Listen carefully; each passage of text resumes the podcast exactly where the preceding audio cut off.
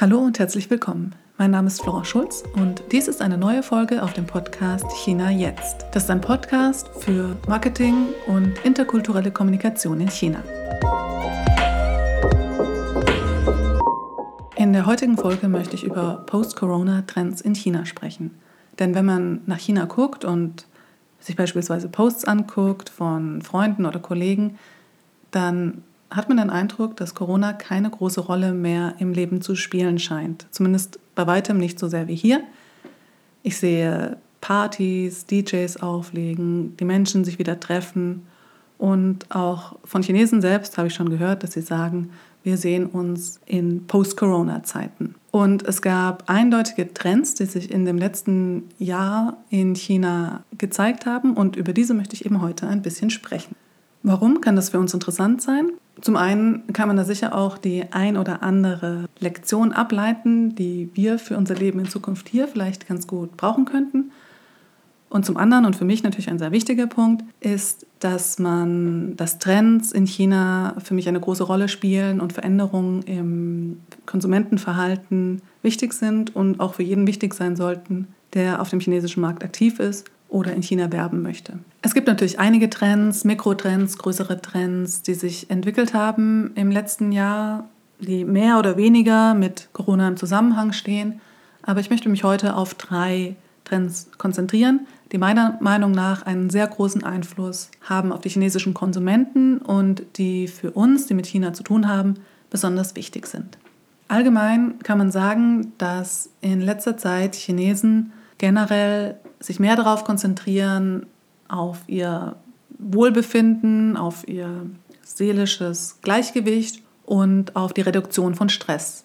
Die vielen Monate im Homeoffice, bei denen der Transfer zum Büro weggefallen ist, Zeit gewonnen wurde eben durch diesen Wegfall, hat bei vielen zu einer großen Veränderung geführt. Oft höre ich, dass Menschen sagen, ich habe zum ersten Mal seit langer Zeit wieder ein Buch in die Hand genommen oder mir ist wichtig geworden, wie wichtig meine Gesundheit ist. Und daraufhin ist der Anteil an Menschen, die Sport machen, angestiegen. Und so gibt es einige Entwicklungen, die alle durch das Daheimbleiben ausgelöst wurden. Und deswegen ist der erste Trend, über den ich sprechen möchte, die Stay-at-Home-Economy in China.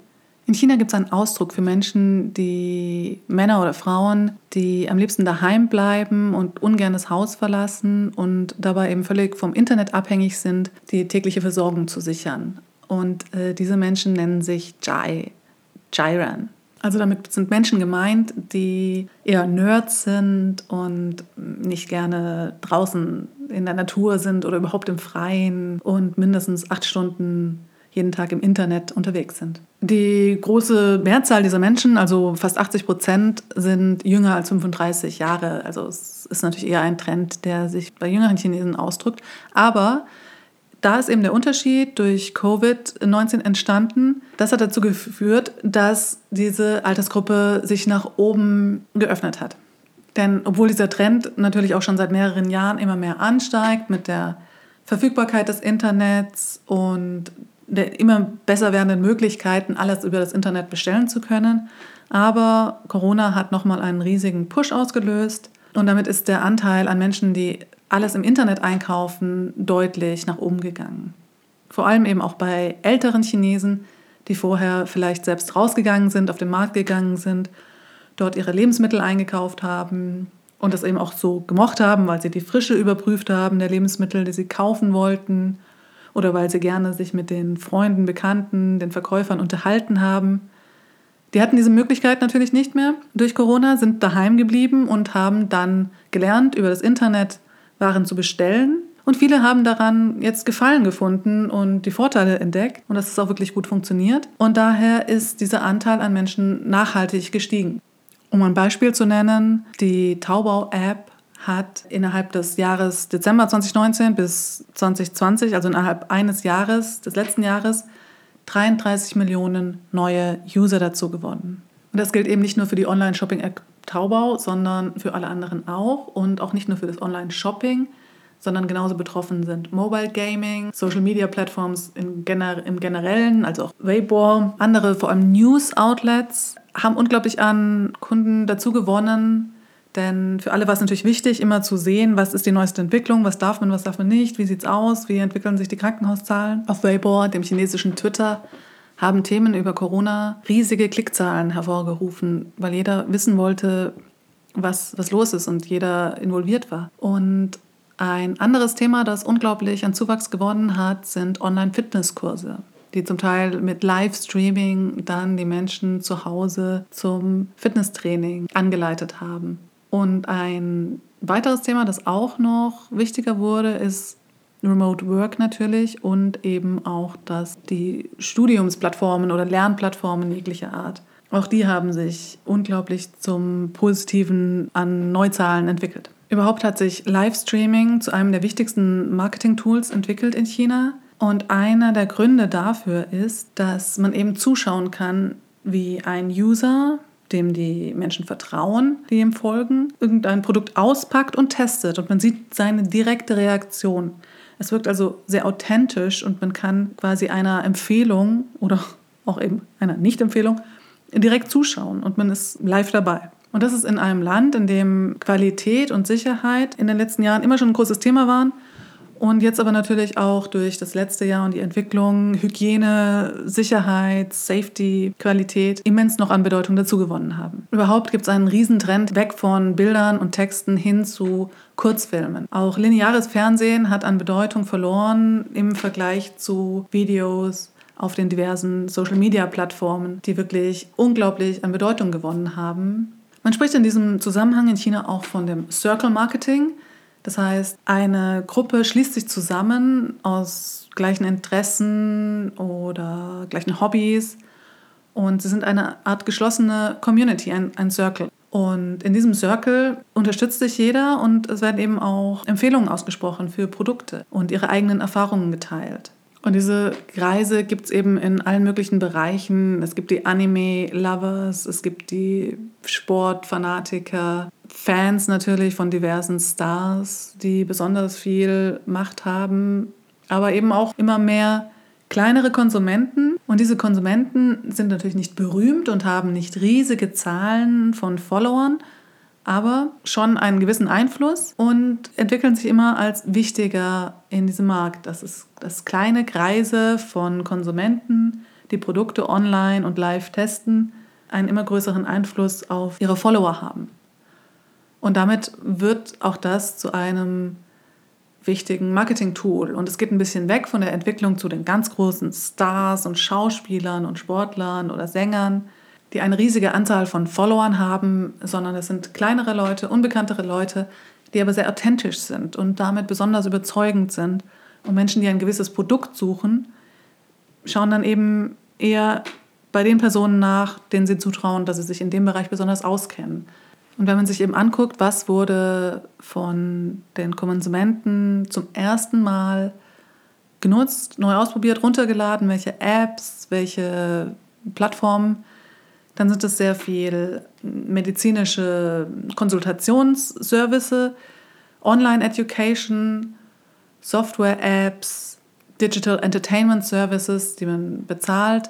Und obwohl alle Menschen darauf warten, wieder rausgehen zu können und das zum Teil jetzt natürlich auch schon können und mit anderen zu essen, shoppen zu gehen, eben überhaupt draußen zu sein oder gar reisen zu gehen, merkt man trotzdem, dass die Entwicklung hin dazu, mehr Zeit mit der Familie, mit Freunden zu verbringen, sich mehr um sich selbst zu kümmern, seine eigen, sein eigenes Wohlbefinden und sich äh, und Selbstverbesserung, in welcher Art auch immer, haben einen immer größeren Fokus bekommen in China. Ich glaube, es liegt eben viel daran, dass viele durch die Zeit daheim die Möglichkeit hatten, sich auf sich selbst zu fokussieren, während man sonst von dem ganzen Lärm, der herrscht und dem ganzen Druck, der existiert, und immer nur von A nach B gerannt ist, sind viele dadurch ein bisschen runtergekommen und haben festgestellt, ach, das ist ja auch eine tolle Erfahrung und das ist auch wichtig und das hat mir wirklich gefehlt. Und in einem Land wie in China, in dem wirklich immer gearbeitet wird, die Arbeitsstunden extrem sind, die ständige Verfügbarkeit gegeben ist, in den Großstädten der Stau und der Verkehr einfach eine wahnsinnige Belastung sind, da hat sich, glaube ich, viel verändert für die Konsumenten in China, die das plötzlich nicht mehr leisten mussten, sondern von zu Hause aus machen konnten. Und eben viele haben sich dafür erst geöffnet für Services, die sie vorher gar nicht genutzt haben. Und dann gemerkt haben, was für ein Luxus es ist. Und in China ist eben der Lieferservice auch ausgesprochen gut. In der Regel, wenn man was zu essen bestellt, dann ist das oft innerhalb von zehn Minuten da. Andere Dinge innerhalb von einer halben Stunde. Und wenn man sich was bestellt an Produkten, dann sind die spätestens nach zwei Tagen da. Da muss schon viel zusammenkommen, dass es länger dauert. In China ist natürlich die Infrastruktur, vor allem in den Städten, gegeben. In den Großstädten sind die Menschen sehr dicht beieinander. Die Wege sind in dem Sinne nicht so weit, in den Zentren zumindest. Und durch diese Mopeds kommt man auch schnell von A nach B. Und ein großer Unterschied, der in China auch noch ist beim Online-Shopping, ist, dass eher kleine Mengen bestellt werden. Während zum Beispiel in den USA und sicher auch in Deutschland, hier zumindest bei mir ist es so, wenn ich online was vom Supermarkt bestelle, dann bestelle ich immer eine Riesenmenge, allein schon um über den Mindestbestellwert zu kommen, der oft bei 60 oder gar 80 Euro liegt. Also mache ich einen Großeinkauf. In China gibt es diesen Mindestbestellwert selten und wenn, ist er sehr günstig. Und viele kaufen für ca. 30 Kuai, also 3, 4, 5 Euro ein und dafür aber sehr viel. Und das hat natürlich zum einen den Vorteil, dass man sehr viel Informationen gewinnt über den Konsumenten und wirklich genau nachverfolgen kann, wann er was benutzt und braucht. Und zum anderen erlaubt es eben, dass man schnell sein kann. Die Sachen sind schnell zusammengepackt, sie passen auf ein, ein kleines Motorbike und sie können schnell hingebracht werden.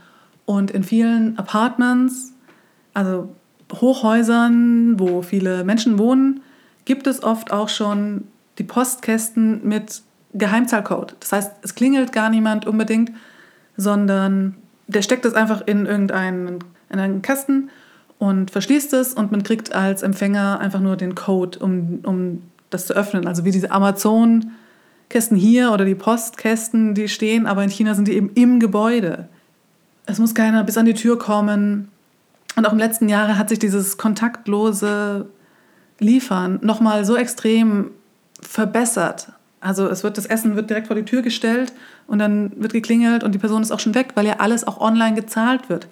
Da ist es nicht wie bei uns, dass man dann oft noch von Bar bezahlt oder ein Trinkgeld dazu gibt. Das ist natürlich sowieso nicht üblich. Und dadurch ist das natürlich unglaublich geeignet für das letzte Jahr gewesen. Und es gibt auch wirklich alles. Man kann sich alles bestellen an Essen, was auch immer man haben möchte, Produkte, alles ist unheimlich schnell und sicher und qualitativ hochwertig zu erhalten.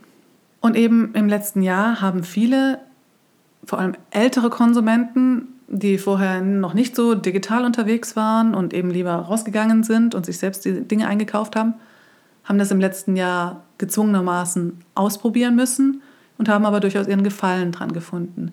Und dadurch sind die Zahlen ähm, Online-Shopping noch weiter angestiegen und das sieht so aus, als wäre das auch eine nachhaltige Entwicklung. Eine weitere wichtige Entwicklung, die sich in China schon in den letzten Jahren abspielt, ist der Trend, der sich Guochao bezeichnet. Und zwar steht, es, steht dieser Begriff für ein kulturelles Selbstbewusstsein, das die Chinesen entwickelt haben. Also ein neues Nationalitätenbewusstsein.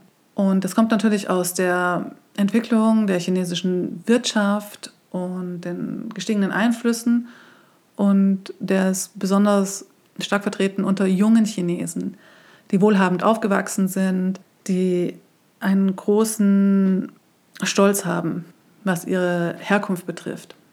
Und natürlich ist das die Generation, die die größte Kaufkraft in China hat derzeit. Und deswegen ist es ein sehr wichtiges Thema. Dieser Begriff bezeichnet natürlich im Grunde eine Art von Nationalismus, der entsteht oder entstanden ist und oft auch in Zusammenhang mit Fashion fällt. Anscheinend ist dieser Ausdruck zum ersten Mal geprägt worden von dem chinesischen Sporthersteller Li Ning, als der eine Ausstellung bei der Paris Fashion Show gemacht hat. Und es geht eben im Bezug auf Fashion immer darum, Heritage zu zeigen. Und, ähm, Made in China ist ein wichtiges Thema. Und es kommt daher, oder das reflektiert sich aus, dem, aus der Entwicklung, dass die chinesischen Konsumenten zum einen sich besser verstanden fühlen von Marken aus China. Sie kennen ihre Bedürfnisse besser in Bezug auf Fashion, verstehen ihren Fashion Sense besser, sind besser auf ihren Körper geschneidert als ausländische Marken es manchmal sind. Aber es ist eben mehr als das. Es ist auch das, die Tatsache, dass es chinesische Marken sind und dass junge Chinesen sich eben mehr mit Marken aus China verbunden fühlen und besser verstanden fühlen. Es gibt auch einen Trend, der sich da abzeichnet, der sogar dahin geht, dass Chinesen sich in ganz traditionellen chinesischen Gewändern ablichten lassen. Und äh, man, man, sieht es viel auf TikTok oder anderen äh, Plattformen, dass es Kurzvideos gibt, wo man einen modernen Chinesen sieht, der sich dann umdreht und dann wieder plötzlich erscheint in einem traditionellen Outfit. Also die ganzen Plattformen werden darüber fast schon überschwemmt. Und auch das ist natürlich Teil dieser Entwicklung, plötzlich diese Fokussierung auf die eigene Herkunft, die eigene Geschichte, die eigenen Marken. Es hat sich natürlich auch viel getan in China. Made in China ist kein unbedingt negativer Ausdruck mehr. Die Qualität ist unheimlich gestiegen.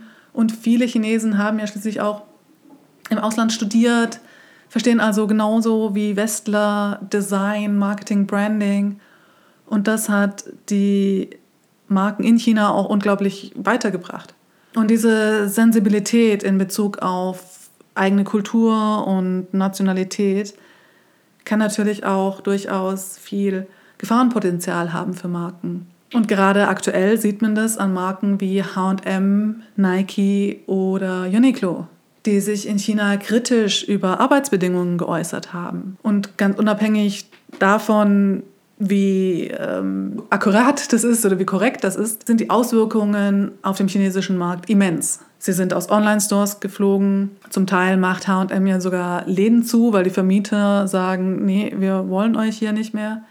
Es, die Social-Media-Formen sind absolut durchgedreht, denn das ist ein unglaublich sensibles Thema. Und es ist nicht wie im Westen, wo die Konsumenten sich von der Regierung und von dem Land und von der Nationalität viel getrennter sehen. Also ich glaube, kein Deutscher würde sich persönlich angegriffen fühlen, wenn aus China jemand irgendwas an der Regierung in Deutschland kritisiert. Aber in China ist das eben nicht so. Das ist alles unglaublich wichtig.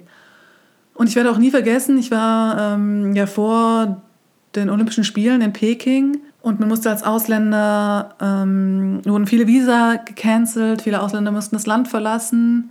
Man wurde überprüft, ähm, wenn man im Park unterwegs war, musste man plötzlich seine Residence Permit zeigen und beweisen, dass man dort wohnt und eine gültige Aufenthaltsgenehmigung hat. Es gab auch Vorfälle, weil ja die olympische Fackel von einem Franzosen attackiert wurde als Angriff auf die Olympischen Spiele in Peking. Und daraufhin wurde Carrefour, der französische Supermarkt in China, angegriffen von wütenden Chinesen. Und ähm, Insgesamt sind Chinesen wahnsinnig wütend geworden, dass französische Freunde, die ich kannte, wenn sie gefragt wurden, woher sie kommen, oft gesagt haben, wir sind aus der Schweiz. Weil sie wirklich Angst hatten, wie die Leute reagieren, wenn sie sagen, dass sie aus Frankreich sind.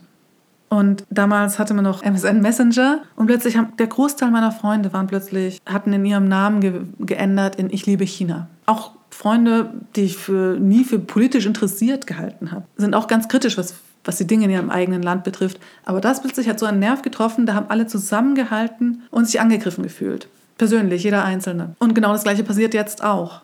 Und für Marken ist das natürlich eine große Gefahr. Sobald man sich politisch gegen das Land wendet oder irgendwas angreift und das eben immer noch mehr jetzt mit der Generation, die jetzt kommt und noch dazu der erhöhten Sensibilität weil auch an den Chinesen geht nicht vorbei, was in Amerika in Bezug auf Asiaten gerade passiert, beispielsweise. Hashtag Stop Asian Hate. Das kriegen auch die Chinesen mit und sie merken, dass es Menschen gibt, die sie hassen. Und das bringt sie natürlich auch immer mehr gegen Ausländer auf und westliche Marken auch zum Teil und macht sie immer sensibler für alles, was passiert. Und deswegen kann man da als Marke ganz schnell sich ungeschickt platzieren und man kann und darf nicht unterschätzen, welche Auswirkungen das auf den chinesischen Markt hat. Das heißt, wenn ich auf dem chinesischen Markt aktiv sein möchte, was ja auch eine Unternehmensentscheidung ist, dann muss ich wissen, mit welchen Bemerkungen und welchen Aktionen ich es mir wirklich nachhaltig meine Käufe da kaputt machen kann. Das darf man auf keinen Fall unterschätzen und auf die leichte Schulter nehmen. Die Sensibilität, was die eigene Kultur, die Geschichte und eben auch die Regierung betrifft, ist für Chinesen unglaublich persönlich. Und das hat gar nicht so viel zu tun mit dem, was kritisiert wird. Ob das vielleicht sogar richtig ist, was kritisiert wird. Es geht einfach nur, das ist ein bisschen, als würde jemand deine Mutter kritisieren. Du selbst kannst unzufrieden sein und kannst auch viele Dinge kritisch sehen, aber wenn jemand anderes was sagt, dann ist das einfach zu persönlich und man fühlt sich angegriffen. Und genauso ein Verhältnis haben viele Chinesen zu ihrem eigenen Land. Um aber nochmal zu sprechen zu kommen auf die traditionellen chinesischen Kleidungen und äh, Verkleidungen, die ja viel zu sehen sind, das ist auch direkt verbunden mit dem dritten Trend, den man in China sieht. Und zwar ist das der Zuwachs an Reisen im Land. Der nationale Tourismus in China gewinnt gerade immens an Bedeutung.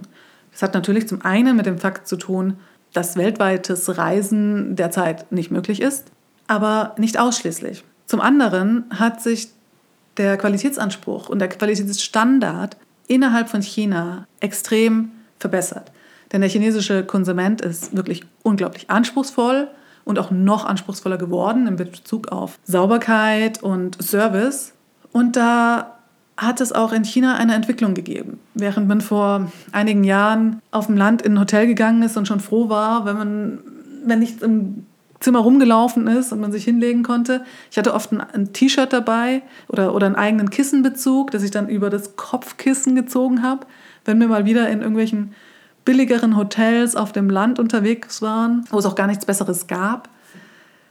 Da hat sich unheimlich viel getan. Da sind plötzlich Boutique-Hotels entstanden im ganzen Land und ähm, es gibt auch unglaublich viele äh, Social-Media-Plattformen, sogar auf Instagram kann man gucken, wenn man China eingibt, gibt es Unmengen an Kanälen, die informieren und die Bilder zeigen und wunderschöne Videos über Orte in China, Berge, ganz tolle Gegenden. Und eben diese chinesischen traditionellen Kleidungen, die werden oft damit zusammengebracht. Also die Menschen kleiden sich nicht nur traditionell, sondern sie fahren dann auch direkt an den Ort, der dann zu dem Look passt. Nehmen da Videos auf, die sie dann auf Social Media posten. Und das hat sich zu einem unglaublichen Trend entwickelt dass man immer mehr Menschen auf einem Berg sieht oder vor einem, ähm, vor einem Tempel oder in einem Wald, die dann in ihren chinesischen Gewändern da durchschreiten und das natürlich dann posten. Und das führt natürlich alles dazu, dass das Interesse an dem Reisen im eigenen Land unheimlich ansteigt. Noch dazu kommt, dass Reisen ins Ausland oft Gruppenreisen waren und davon nehmen die Chinesen jetzt immer mehr Abstand. Sie wollen natürlich lieber individual reisen mit viel Platz und Sicherheit und sie vermeiden in Gruppen zu reisen, sie vermeiden Orte mit vielen Menschen, um sicherzugehen, dass sie sich da natürlich nicht anstecken können und dass alle hygienischen Sicherheitsmaßnahmen gegeben sind und bedacht werden. Und das hängt auch zusammen mit dem, was ich am Anfang erwähnt habe, diesem neuen Selbstverständnis und diesem Zuwenden zu Wellness und auf sich selbst aufpassen, ähm, auch das hat Einfluss auf, die, auf das Reiseverhalten, dass Menschen lieber nicht so weit reisen, dafür aber komfortabel und entspannt irgendwo hinkommen, wo sie dann dem Wellness nachgehen können. Und China und Wellness passt natürlich auch sehr gut zusammen. Das heißt, ich muss nicht ins Ausland fahren, um in einem Spa zu sein, wo ich toll verwöhnt werde. Dafür ist China natürlich perfekt geeignet. Hier hat sich China sehr flexibel gezeigt, was die Anpassung betrifft durch kontaktlose Möglichkeiten, Buchung, Abwicklung, Audio, Reiseführern, QR-Codes überall, haben sich die Bedingungen angepasst, möglichst ohne andere Menschen, ohne die Hilfe von anderen reisen zu können. Und dass Menschen sich sicher fühlen. Interessanterweise scheint auch Hubei, also Wuhan und die Regionen darum, wieder zu einem populären Reiseziel geworden zu sein. Denn zum anderen wollen die Menschen der, der Gegend helfen, um nach äh, dem letzten Jahr wieder wirtschaftlichen Aufschwung zu erhalten. Und zum anderen ist Hubei auch sehr bekannt für seine Szenerien und äh, den Yangtze-Reisen, Schiffsreisen, Sehenswürdigkeiten, die es dort zu sehen gibt. In China gibt es natürlich auch so ziemlich alles. Man kann Meer und ähm, Strand haben in Hainan Man kann tolle Berge sehen, die ähnlich sind wie in Vietnam. Man kann in Städte reisen. Man kann nach Sichuan reisen und da anderes Essen essen und auch die Sehenswürdigkeiten genießen. Es, an, es mangelt ja nicht an interessanten Plätzen in China. Und das entdecken eben die Chinesen auch immer mehr für sich.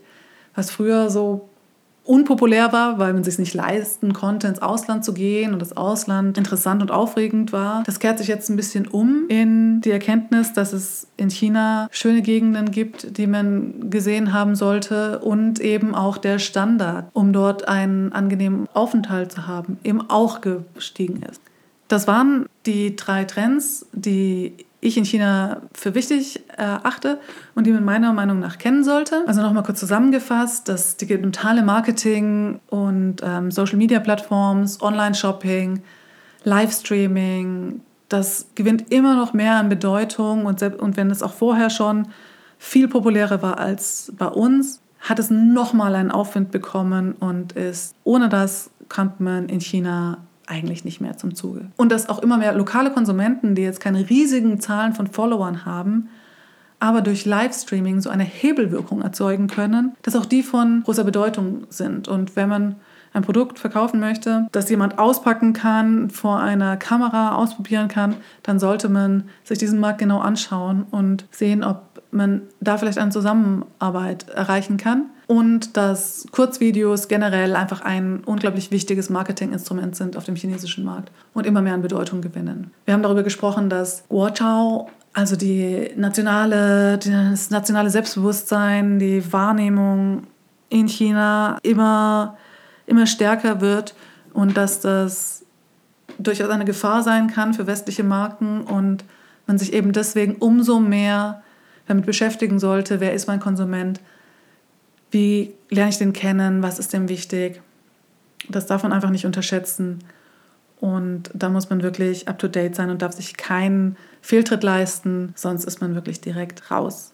Und zuletzt sieht man aber auch, wie viele Chancen sich geben, auch durch Corona für Tourismus, Wellness, Konsum, Hygiene und Sicherheit. Das sind alles Themen, die explodiert sind an Popularität. Und wenn man sich da anpassen kann, dass man da vielleicht auch viele neue Impulse setzen kann und viele Möglichkeiten hatten, dass eben wenn das Land wieder aufmacht, der Bedarf auch wieder riesig ist, sich mit neuen Produkten einzudecken und viel zu erleben. Vielen Dank fürs Zuhören. Das war's, was ich heute zu erzählen hatte. Und ich danke fürs Zuhören und würde mich freuen, wenn wir uns beim nächsten Mal wieder hören.